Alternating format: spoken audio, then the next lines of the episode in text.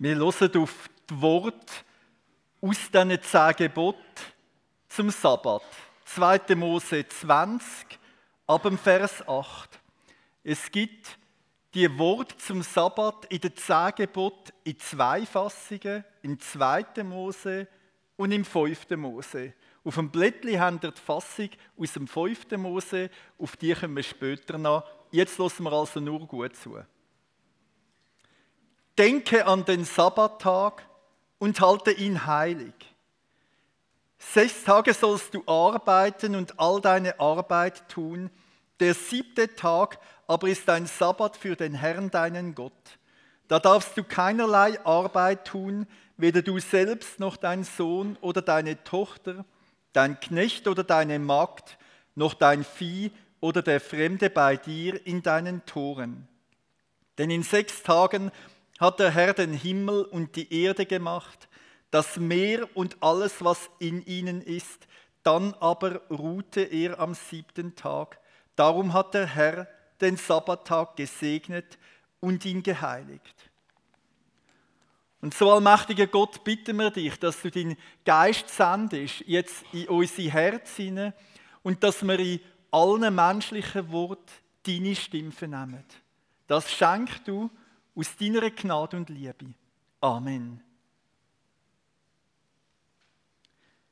Erstens, der Sabbat ist für freie Menschen. Sabbatgebot macht nur Sinn, wenn man Freiheit hat, wie man Zeit einteilt. Sabbatgebot macht nur Sinn für Menschen, die einen Freiraum haben und sich frei können entscheiden wann dass sie ihre Zeit für was einsetzen. Sklaven brauchen kein Zeitmanagement. Sklaven müssen einfach folgen den Befehl, wo ihnen gegeben werden. In Ägypten unter der Sklaverei vom Pharao wäre darum das Sabbatgebot absurd gewesen. Es hat gar keine Möglichkeit gegeben, dem Sabbatgebot nachzukommen, weil es keinen Freiraum gegeben hat im Umgang mit der Zeit. Alles ist genau durchtaktet und durchgeplant gewesen. Sklaven brauchen kein Zeitmanagement, freie Menschen schon. Sie brauchen es, damit sie nicht wieder zurückfallen in die Sklaverei. Wie alle Gebote, so zielt auch das Sabbatgebot darauf her, dass Gott seinem Volk die Freiheit bewahrt, wo er sie drin geführt hat. Es zielt darauf ab, dass du als freier Mensch so mit deiner Zeit umgehst, dass du nicht wieder davon versklavt wirst. Es ist das Merkmal von anderen Göttern, dass sie uns versklaven. Das hat uns der Jens Kaldewey bei, ich glaube, der zweiten oder ersten Predigt zu den zehn sehr eindrücklich gesagt. Andere Götter werden neben Gott dann zu Sklaventreibern. Sie geben uns den Takt vor, sie grenzen unseren Freiraum ein und sie werden unsere Zeit fressen. Möglicherweise ist das, wo unsere Zeit auffrisst, unser heimlicher Götz. Drum, du sollst, sollst keine anderen Götter haben neben einem wahren Gott. Wenn du also dich dauernd beklagst, ich habe keine Zeit, könnte das ein vorsichtiger Hinweis sein, dass irgendetwas in dem Gott-Götter-Spektrum nicht ganz richtig eintaktet ist. Und wenn du dauernd merkst, ich bin nur getrieben von der Zeit, könnte das ein Hinweis darauf sein, dass es da noch eine größere Freiheit gibt für dich, wo du könntest entdecken. Was also ganz allgemein gilt von allen möglichen Götzen, das gilt besonders für den Götz der Arbeit. Und um das geht es jetzt beim Sabbatgebot. Jetzt muss ich ein Wort sagen zu Menschen, oder ich möchte gerne ein Wort sagen zu Menschen, die da sind, wo nicht unter zu viel Arbeit stöhnen, sondern unter zu wenig Arbeit. wo froh wären, wenn sie endlich Arbeit finden und wo darunter leiden und sich auch in ihrem Wert als Mensch nicht als würdig erachtet, weil sie noch auf der Suche sind nach einer Erwerbstätigkeit. Und ich habe da sehr großes Verständnis für diese Situation. Wenn es dir heute Morgen so geht, bitte ich aber ein bisschen um Nachsicht. Weil ich heute nicht über Leute rede, vornehmlich, wo gern mehr Arbeit hätten, sondern zu Leuten reden, wo eher in der Versuchung sind, von der Arbeit versklavt zu werden.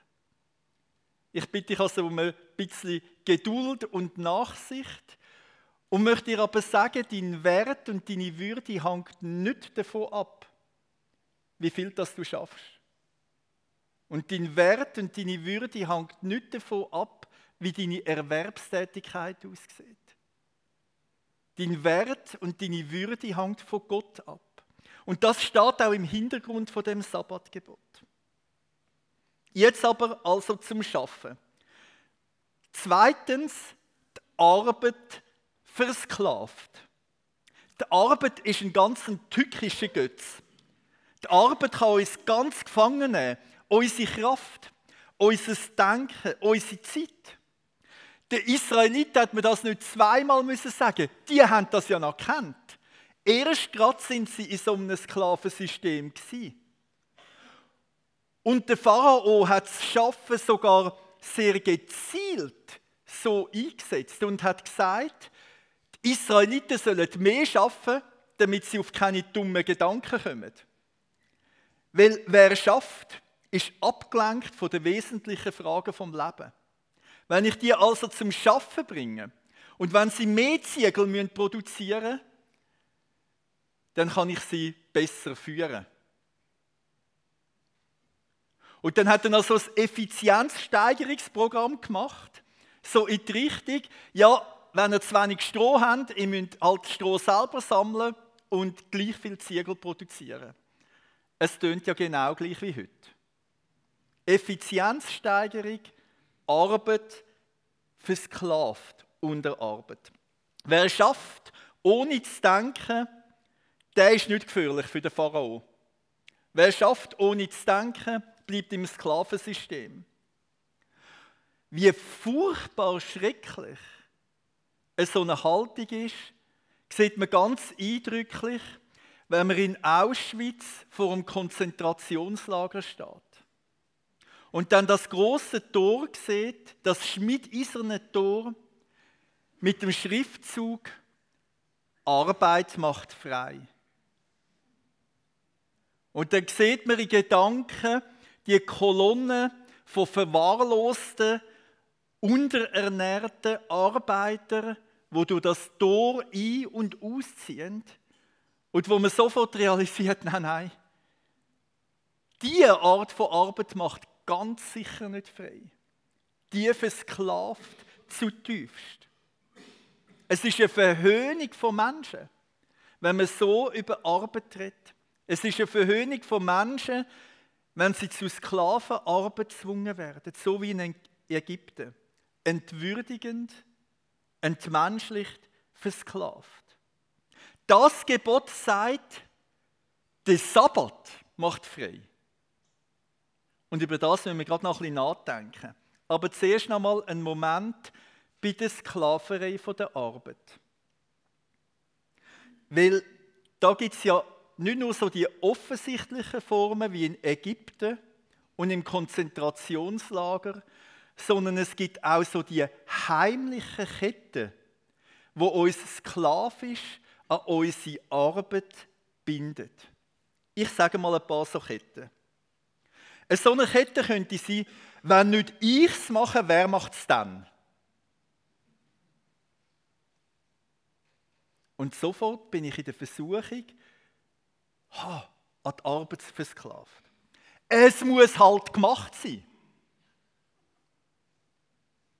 Wir sind doch da nicht zum Tümli drehen.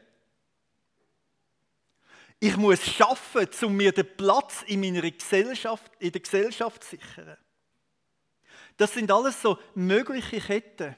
Schau, wenn ich heute mit meinen Kollegen im ähnlichen Alter zusammen bin und wir tauschen am Tisch aus, dann wäre es ganz komisch, wenn jemand von uns will sagen, mir geht es prima, ich habe außerordentlich viel Zeit für meine Freunde, für die Familie, für mich selber und für Gott. Nein, das ist nicht der Smalltalk, wo man führt am Tisch, sondern das tönt ganz anders. Dort heißt, es ist stressig, es gibt viel zu tun.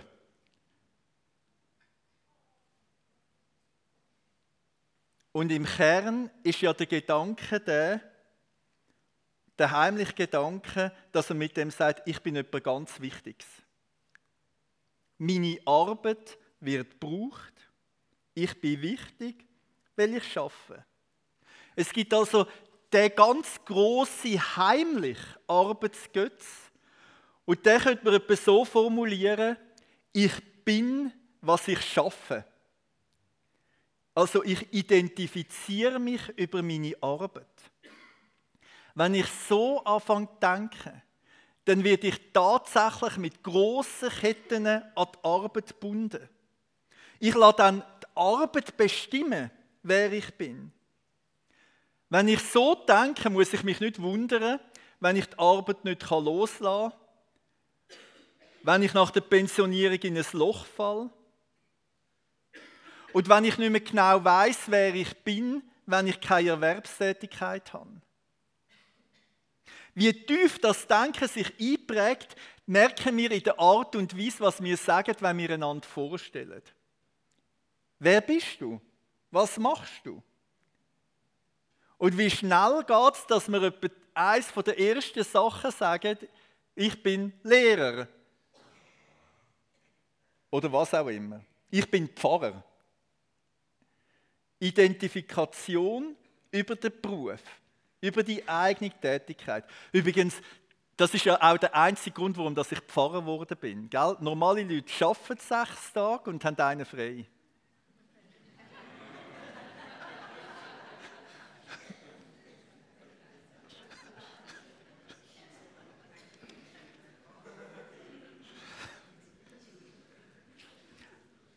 Was gibst du zur Antwort auf die Frage, wer bist du? Wie stellst du dich vor, wenn du dich anderen Leuten vorstellst? Ich habe mir das so angewöhnt, fast ein bisschen anzutrainieren, weil ich äh, mir, mich nicht über meine, meinen Job definieren will. Dass ich also nicht als erstes Wort sage, ich bin Pfarrer oder ich bin Professor oder irgend so etwas, sondern ich bin Christ, ich bin Ehemann, ich bin Vater. Das sind alles Sachen, die nicht aufhören. Ich will mich nicht durch meine Arbeit definieren lassen. Wenn man ältere Leute fragt, am Ende von ihrem Leben, was sie würden anders machen und was sie am meisten bereuen, ist eine der häufigsten Antworten, ich würde weniger schaffen und mehr in Beziehungen investieren. Es gibt so Untersuchung, fünf Dinge, die Sterbende bereuen. Ich nehme nur die Top 2. Sie sind hochrelevant im Blick auf die zehn. Das erste von diesen Top 5. Ich wünschte, ich hätte den Mut gehabt, mein eigenes Leben zu leben. Hört ihr daraus raus? Das, das tönt so, ich wünschte nicht versklavt sein. Ich wünschte, in der Freiheit zu leben. Genau das ist die Zielrichtung, wo uns Gott möchte einführen. Ein Leben in der Freiheit. Nicht ein Leben, wo ein anderer für dich lebt, sondern wo du lebst. Nicht, wo du ein Sklave bist von deiner Agenda, ein Sklave von deinem Arbeitgeber, ein Sklave von deinen eigenen Arbeitsvorstellungen, sondern wo du selber du bist. Top 2 von diesen fünf ich wünschte, ich hätte nicht so viel gearbeitet. Drum zum Dritten, der Sabbat befreit. Die Weisheit vom Sabbatgebot ist eine ganz einfache. Wie wird man von der Sklaverei, von der Arbeit bewahrt, wenn man Nein sagt zu der Arbeit? Das ist die Weisheit vom Sabbatgebot. Wenn der Rhythmus von der Arbeit durchbrochen wird. Und jetzt könnt ihr mit mir mitlesen, Sabbatgebot nach 5. Mose, so wie es abdruckt ist, auch im Handout.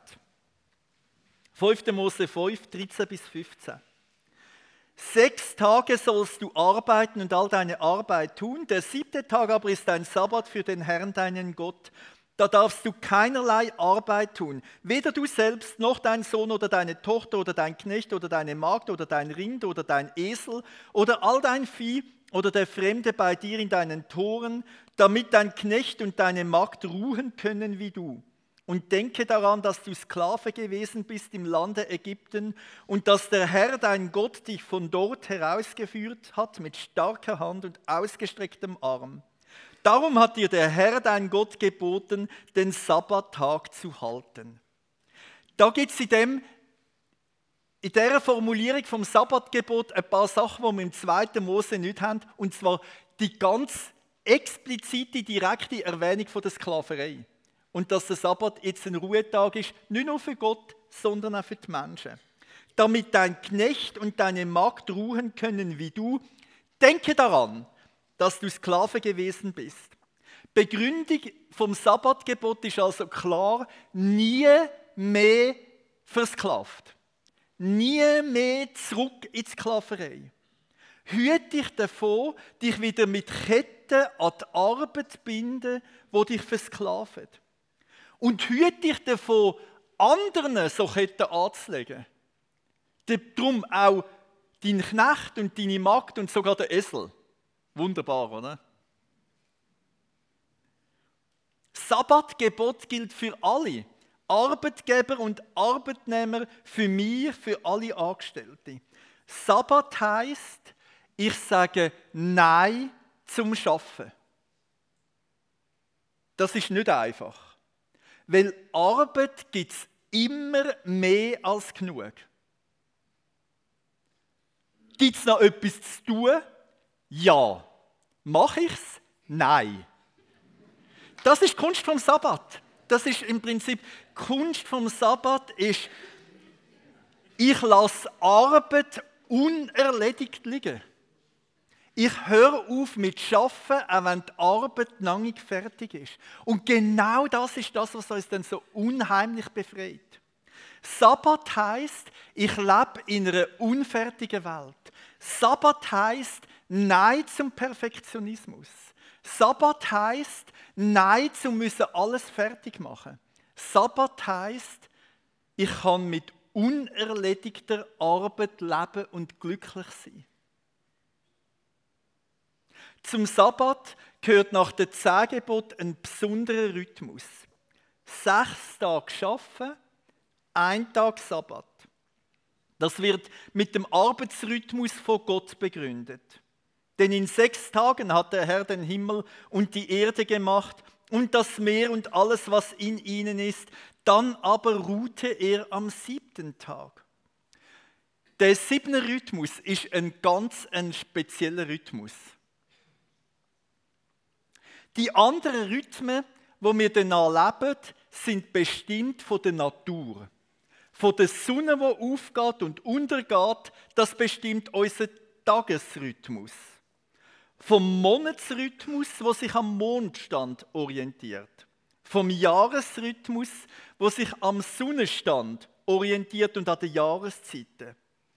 Naturvölker, wo also einfach so mit Mond und Sonne leben, haben keinen Wochenrhythmus, sondern einen Tages-, Monats- und Jahresrhythmus. Der Wochenrhythmus ist kein natürlicher Rhythmus. Er durchbricht den natürlichen Rhythmus. Er steht quer zu den anderen Rhythmen. Der Wochenrhythmus ist der Geschmack von der neuen Welt mitten in der alten Welt. Der Wochenrhythmus ist der Geschmack, wo Gott selber in seine Schöpfung so etwas Neues hineinlegt wo sich unser Leben nicht einfach nur an den natürlichen Rhythmen orientiert, sondern wo etwas kommt und uns auch befreit von dieser Art von Sklaverei unter die Natur. Der Sabbatrhythmus ist ein Rhythmus, der über die erste Schöpfung hinweist, hin auf die neue Schöpfung, wo uns entgegenkommt. So wie es dann im Hebräerbrief 4, Vers 9 steht, so steht dem Volk Gottes eine Sabbatruhe aus. Wenn ich also heute Nein sage zum Schaffen und die unerledigten Sachen liegen lasse und nicht das Gefühl habe, wenn ich jetzt nicht mehr arbeite, geht die Welt unter. Wenn ich jetzt also die Arbeit Ruhe lasse und Sabbat feiere, dann ist das eine Vorwegnahme der Zukunft. Dann ist das prägt von der Hoffnung, dass nicht ich die Welt eigentlich zur Vollendung führe mit meiner Arbeit, sondern dass es Gott selber macht. Dann ist das das Wissen darum, da ist einer, der über dieser Welt macht und er macht es schon gut. Und ich darf meine Hände ruhen lassen und wegen dem geht die Welt nicht auseinander. Sabbat ist die Hoffnung, dass Gott uns und die Welt zum Ziel bringt. Und ja, er hat Freude an unserer Arbeit. Und er nimmt die mit rein in sein grosses Werk. Sabbat meint aber, schau, es ist nicht unsere Arbeit, wo wir uns damit zur Vollendung bringen. Es ist Gott, der uns zur Vollendung bringt. Und jetzt gibt es etwas ganz Geheimnisvolles. Wer kann Nein sagen zum Schaffen, kann nachher auch wieder frei schaffen. Wer Ja sagt zum Sabbat, kann nachher Freude mit am Schaffen finden. Weil dann das Schaffen nicht mehr etwas ist, wo aus der Sklaverei rauskommt, sondern weil die Ketten durchschnitten sind. Und ich jetzt als freier Mensch, als würdiger Mensch an die Arbeit kann gehen, wo Gott mir gegeben hat. Und darum viertens, du bist für deinen Sabbat verantwortlich.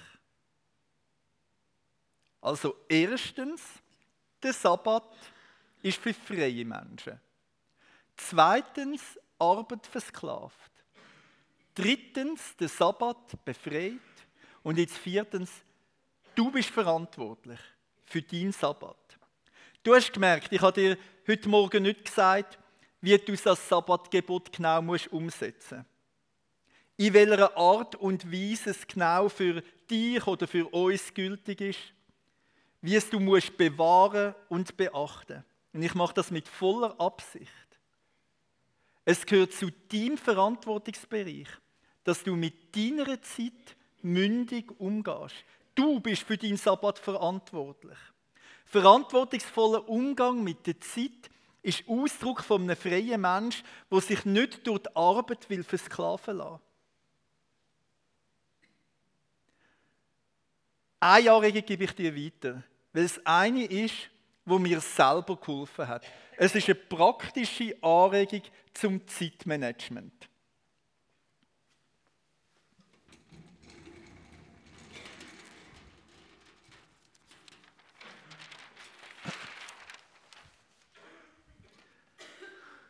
Sie stammt nicht von mir, aber von einem Namensvetter, von einem Steven, vom Herrn Covey.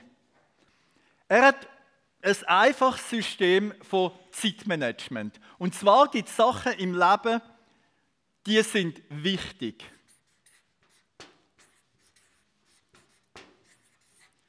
Und es gibt Sachen im Leben, die sind nicht wichtig. Es gibt Sachen im Leben, die sind dringend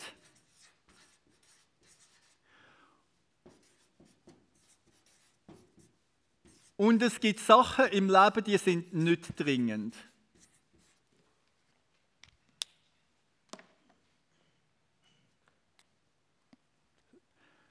Man kann jetzt diesen Nummerli geben.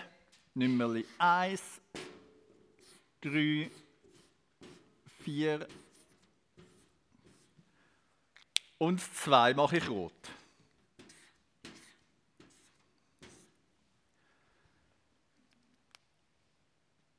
Mir hilft es am meisten in meinem Zeitmanagement, wenn ich meine Aufmerksamkeit auf den Teil richte. Also auf Sachen, die ich wichtig finde im Leben, aber nicht dringend sind. Weil meine Erfahrung ist, die dringenden mache ich sowieso. Ja, die sind ja dringend. Die rufen und dann muss man es tun. Das Dach tropft, dann muss man es irgendwie flicken, oder? Die wichtigen Sachen im Leben, die nicht dringend sind, das sind die, wo man aus der Freiheit raus muss tun. Wo man dann muss tun, wenn man kann das Leben selber gestalten. Ich probiere also sozusagen meine beste Arbeitszeit investieren in Sachen, die ich für wichtig halte oder nicht für dringend, aber, aber nicht dringend sind. Dass man muss Sabbat halten ist nicht dringend. Niemand ruft und sagt, mach endlich Pause. Es gibt im Gegenteil alles rundum, was dringend ist. Sabbat gehört für mich zu diesen Sachen.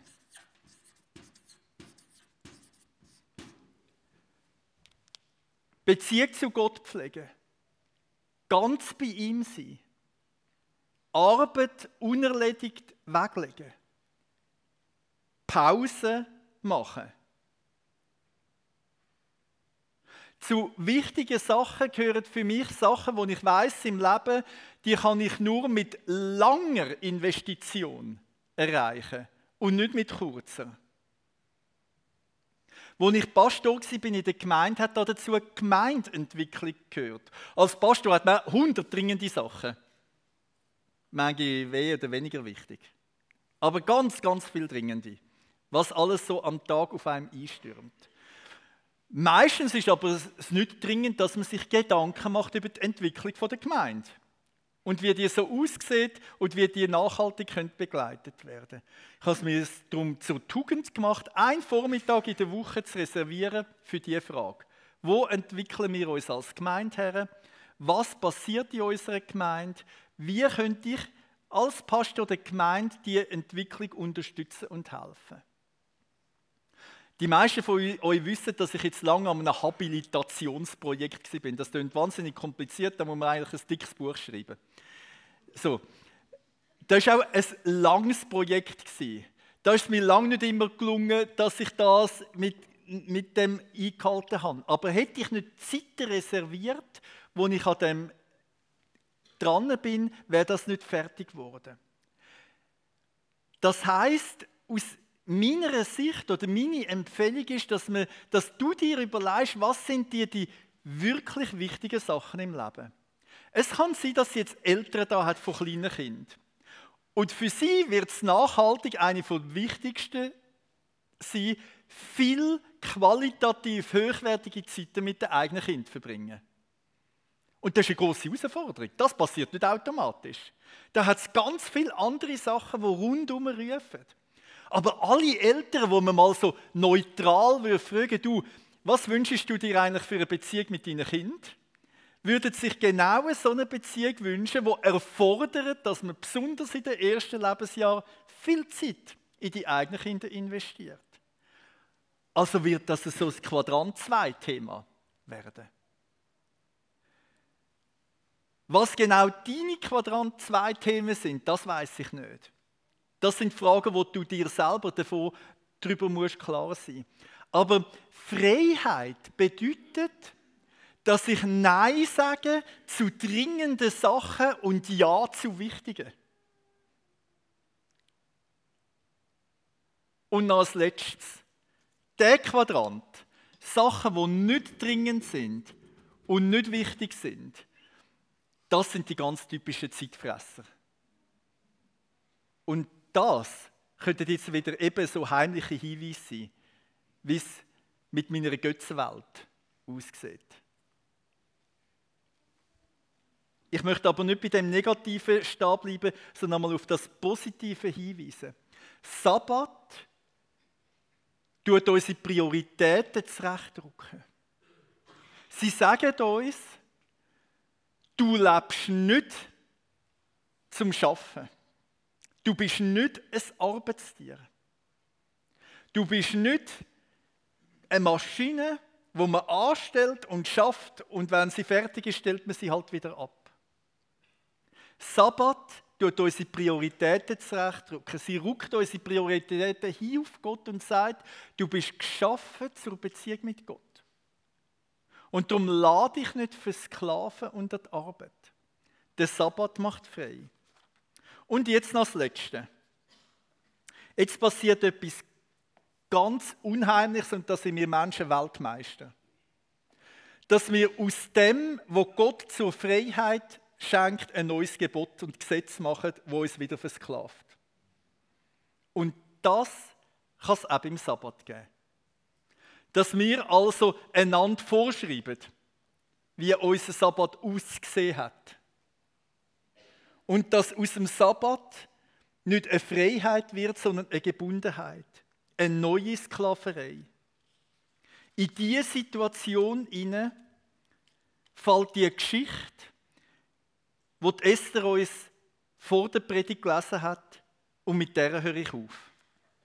Und es geschah, dass Jesus am Sabbat durch die Kornfelder ging und unterwegs begannen seine Jünger Ähren zu raufen. Und die Pharisäer sagten zu ihm, schau her, Warum tun sie, was am Sabbat nicht erlaubt ist? Und er sagte zu ihnen, Habt ihr nie gelesen, was David tat, als er Mangel litt und hungrig war, er und seine Gefährten, wie er in das Haus Gottes hineinging zur Zeit des hohen Priesters Abiatar und die Schaubrote aß, die niemand essen darf, außer den Priestern, und wie er auch seinen Gefährten davon gab? Und er sagte zu ihnen, Der Sabbat ist um des Menschen willen geschaffen.